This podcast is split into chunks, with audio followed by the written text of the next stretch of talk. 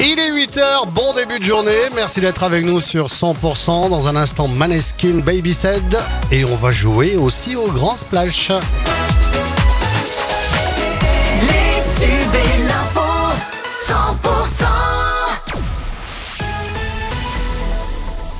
Bonjour Boris.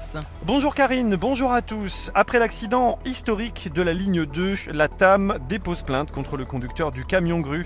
De jeudi à dimanche dernier, la ligne 2 dans le secteur Sabine avait été complètement interrompue.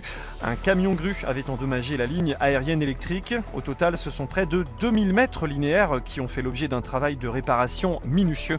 La TAM vient de déposer plainte en vue des réparations des dommages colossaux occasionnés.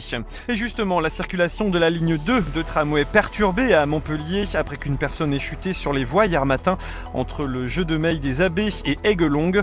Les secours se sont rendus sur place afin de prendre la victime en charge. Des squatteurs expulsés d'une maison à Juvignac, une vingtaine de personnes qui avaient investi illégalement une maison ont été évacuées mercredi par les gendarmes dans le calme. Des vols et dégradations ont été constatés à l'intérieur du logement. Seules trois personnes étaient encore dans la maison au moment de l'intervention des forces de l'ordre. En situation vulnérable, elles ont été redirigées vers un logement d'urgence de la Croix-Rouge. Le décès d'une jeune fille en scooter à Narbonne après avoir percuté un deux roues tuant sa conductrice de 14 ans. Le conducteur avait pris la fuite ce lundi. L'homme a été entendu par les enquêteurs de la police avant d'être présenté devant le procureur. Il a été placé en détention provisoire et mis en examen. Le ministère public précise qu'une information judiciaire a été ouverte ce jour des chefs d'homicide involontaire aggravé et de délit de fuite. Un incendie au pied de pylônes électriques en bordure de l'A750 près de Saint-Paul et Valmal. Une quarantaine de pompiers et huit véhicules sont intervenus tôt hier matin sur le secteur de Tamaro pour éteindre un incendie de broussailles. Le feu a détruit un hectare et demi de végétation. Un rapprochement entre deux communes, Lodève et Pézenas. Une délégation d'élus a passé sa journée de mardi dans la petite sous-préfecture héroltaise. Les délégations ont parlé de leurs projets, des problématiques des centres-villes anciens, de points communs, mais aussi de métiers d'art et de culture. Une visite du musée l'après-midi a clôturé cette journée d'échange. Le CEPO renonce à son festival mais propose de brillants concerts. La fin de ce mois de juillet sera marquée par une succession d'invitations réparties dans les hauts cantons. Dès ce soir, un concert à 18h30 en l'église Saint-Louis présentera la fameuse soprano Anne Rodier et l'organiste Marc Chiron.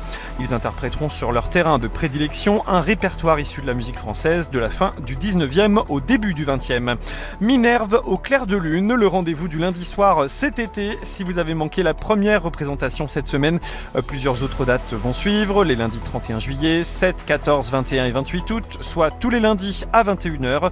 Ces soirs-là, vous pouvez allumer les lampions et profiter de l'atmosphère nocturne du village. Il faut réserver sa soirée auprès de l'office de tourisme du Minervois au Carou. Une découverte originale du Biterrois et pourquoi pas en trottinette électrique. Des randonnées en trottinette électrique tout terrain sont maintenant proposées par la société Trot Rando 34 à Béziers et dans l'arrière-pays. L'occasion de voir le patrimoine culturel du Biterrois sous un nouvel angle. Dans l'actualité nationale, Bison Futé Voie Rouge ce week-end. Aujourd'hui en fin de matinée, la circulation sera dense en direction des différentes barrières de péage, notamment sur les autoroutes A6 et A10.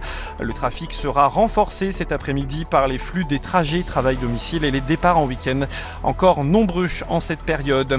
Tous ceux qui prennent le train ou l'avion le remarquent, les retards se multiplient en France. Un dernier rapport montre clairement une dégradation. C'est sur les liaisons internationales que les retards sont les plus fréquents. Dans les TER, ça dépend des régions. Les Bretons ont le réseau le plus ponctuel de France, contrairement aux Franciliens, les plus impactés notamment sur le RERB. Et puis rien n'arrête Léon Marchand, le champion de 21 ans, a encore démontré sa force lors des championnats du monde de natation au Japon. Après le titre sur le 400 mètres 4 nages, le Français a survolé la finale du 200 mètres papillon et récolte une deuxième médaille d'or.